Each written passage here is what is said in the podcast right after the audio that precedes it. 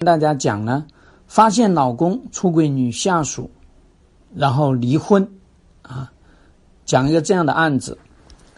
我们遇到这样的案子怎么来处理？哈，她呢是说呢，发现她老公跟女下属出轨，那么这个女下属呢也是有家庭的，然后呢她就去离婚啊，离婚看起来还很顺利的哈，离婚呢就是。小孩归她抚养啊，老公每个月给抚养费，车子、房子都归这个女方。那么呢，公司呢也就归这个前夫了。离婚之后呢，这个前夫啊一直都在后悔，都在试图要挽回。那么他本来呢也想说：“哎呦，那既然你要挽回，那就挽，那就回呗，啊。”那是不是可能咱们先处处，啊，处个几年，呃，大家比较好了，然后就就复婚。呃，问题是呢，没有多久，他发现呢，他这个前夫啊，跟那个女下属还在来往，所以他感到万念俱灰。那怎么办呢？啊，好，我们先来说呢，发现老公出轨就一定要去。离婚吗？啊，呃，其实呢，离婚是有严格的标准的哈，就是说感情破裂。那么，当然很多人说，那搞婚外情他就是感情破裂，搞婚外情他就不爱我了。那我们要说，呃，搞婚外情当前这个状态是咋样的？当前这个状态，他是不是咄咄逼人，逼着你离婚？是不是啊？不回家了，呃，不给钱了？是不是对你不闻不问？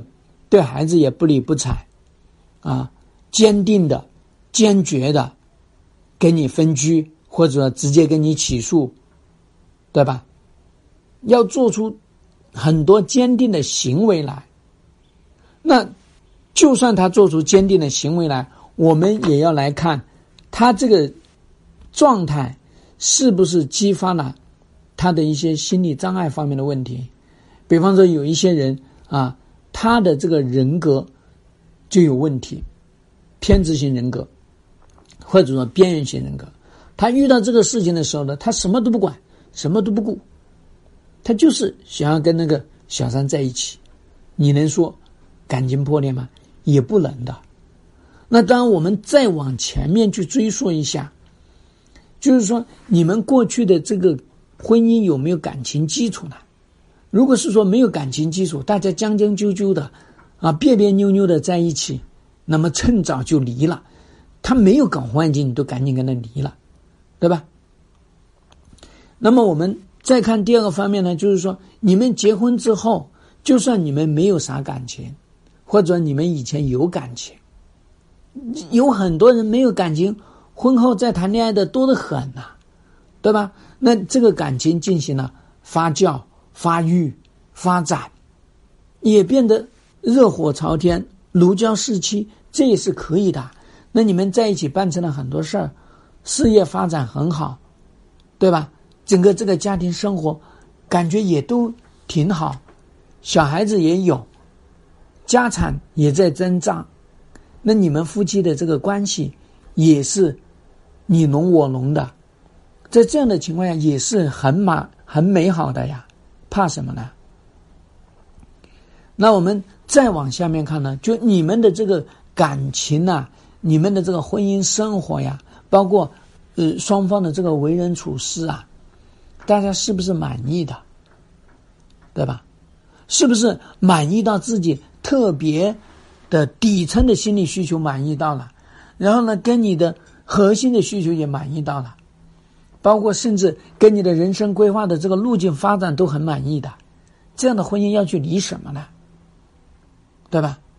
那无非现在最急迫的事情是去看什么？是去看你们两个人现在遇到的这个困难能不能解决？你们两个人过去的婚姻如果有矛盾、有冲突、有危机，能不能去处理？甚至说有结怨、有怨恨。防御机制都开起来了，那能不能把它处理掉？如果是说那些婚姻里面的矛盾冲突都解决不了，现在的困难又解决不了，现在的婚姻危机、婚外情又处理不掉，怎么办？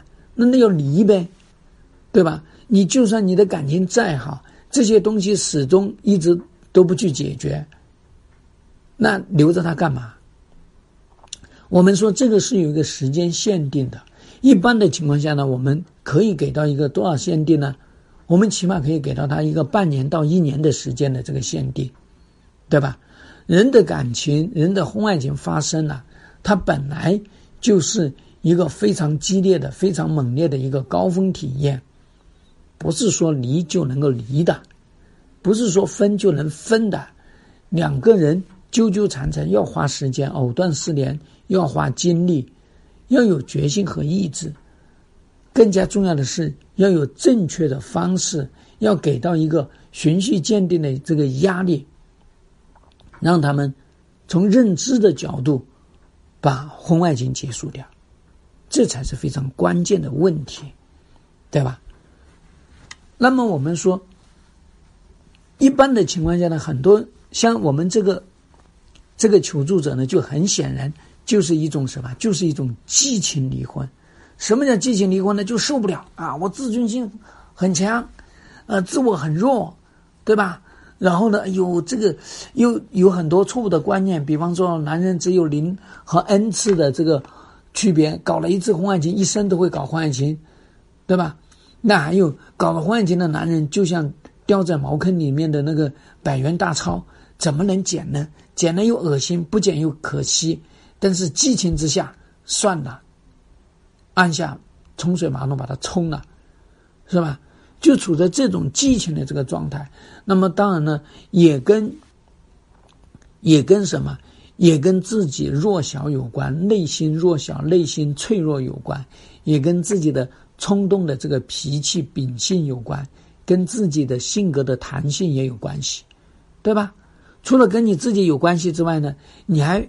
遇到一个傻缺的老公，这个傻缺的老公是什么？哎，你说离婚，哎，他就跟你真的去离了，对吧？那两个人都在激情的状态下面，他当然激情了，他搞婚外情他不激情才怪，对吧？他当然把很多事情想得很美好，他这个男人的尊严，他这个男人所谓的啊，觉得个真爱，啊，我们经常说呢，男人搞婚外情的时候啊，智商啊。是为负数，人完全已经不知道东南西北，颠三倒四，啊，这个时候呢，恨不得呢，就跟叫做情人呢，天天挤在一个地方，啊，恨不得黏黏糊糊，对吧？这是很多男人喜欢干的事情。所以说呢，在这样的一个状况下面，你想想，在激情离婚。谁是受害者？这会产生二次伤害的。你就是一个受害者呀，对吧？你自己就是那个受害者，你有意思吗？你就没意思呀，是吧？你离了婚之后，然后再想要去复婚，你更加被动了。你有什么口舌再去跟人家讲？哎，你们要分手呢？你没有了，你有什么力量再去跟人家说呢？是吧？你后悔之后，你又得要去跪舔；你后悔之后，你又想着：哎呀，他要是这样，要是那样，这个二次创伤对你产生的这个冲击啊，会导致你更加敏感。何苦何必呢？对吧？既然你没有确定真正的要去离婚，那就不要去做这种草率的离婚的动作，是吧？既然是你决定了，你决断了，通过各方面的因素衡量过之后，非常谨慎的、非常审慎的、非常理性的做出了离婚的这个决定，那就不要去谈复婚了，对吧？所以我们经常说，离婚之前想清楚，离婚之后大踏步往前走，不徘徊、不犹豫，不给那个搞婚外情的男人机会，这才是一个正确的。打开方式。那当然，我们面对那些激情离婚的，面对那些又后悔离婚的，我们总也得有一条出路。我们怎么来做才是比较好的？啊。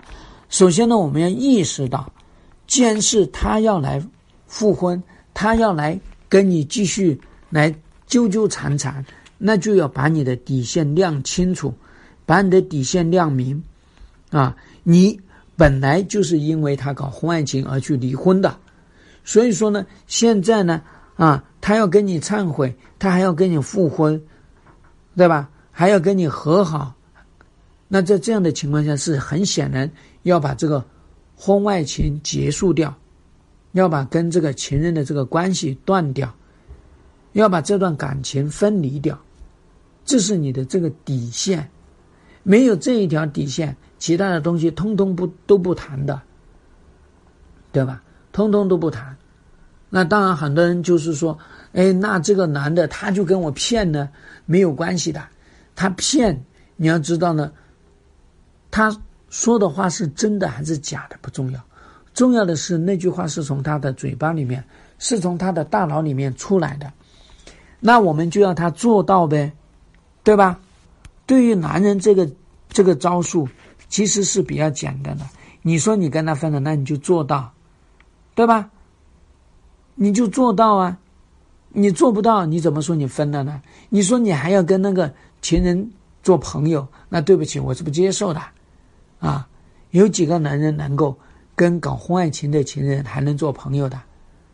是不是？搞婚外情的情人本来就是因为朋友、因为同事、因为各种机缘，然后大家在一起，然后呢还不用去承担这种现实的恋爱的压力，他们就是偷啊，就是地下情呐，对吧？做得了朋友吗？本来就见不得光，还做得了朋友？他们本来就是以朋友的这个面目示人，是吧？做什么朋友？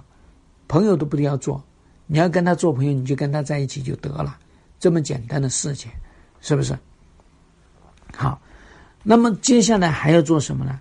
还要做的是要做三方会谈，对吧？一定要做三方会谈，要让这个叫做情人，他要能够深刻的理解到。他在这个位置到底是什么？要让这个情人深刻的理解到这个男人，他是一个什么样的面目，对吧？那作为你自己呢，也要能够看到这个男人，当面对这个情人的时候，他到底是怎么来讲、怎么来说的，对吧？你多次三方会谈之后呢，那他们就会很清晰的，他们会很清醒的。对吧？那你在这个过程当中也知晓他到底在干嘛，这件事情就很好处理了，是不是？当然，这个三方会谈操作起来是比较难的啊，一般需要那个专业的辅导，你才能够操作的比较好。好，那么最后一个呢，是要认清楚复婚的这个艰巨性，对吧？因为很显然，这个求助者呢，又是在搞激情。为什么说他又是在搞激情呢？就是说他的前妻，呃，他的前夫跟他和好、忏悔，然后他发现呢，呃，跟这个情人还在来往，所以他又瞬间万念俱灰。这这这是一种激情的状态，这是一种心情脆弱的状态，这是不了解婚外情的，不了解情人，不了解前夫。你了解他们，你就知道他们必然还在勾勾搭搭，还在暗中来往，这是很显然的一件事情，对吧？如果你已经经历了一次婚外情，而且离婚了，你现在还很傻很天真，认为他就是断得干干净净了，那真的是太愚蠢了。所以说，在这个上面呢，要把认知要提升起来，啊。在这样的一个清醒的认识的状态下面，在这样的一个清醒的理解到婚外情、复婚、前夫、情人，还有自己的这种局面下面，才能够更好的去面对这一次的复婚。一定注意，一定牢记，这是来复婚，不是在打婚外情的决战。牢记这一条。啊，好，那么今天就给大家分享到这里啊，欢迎大家收听。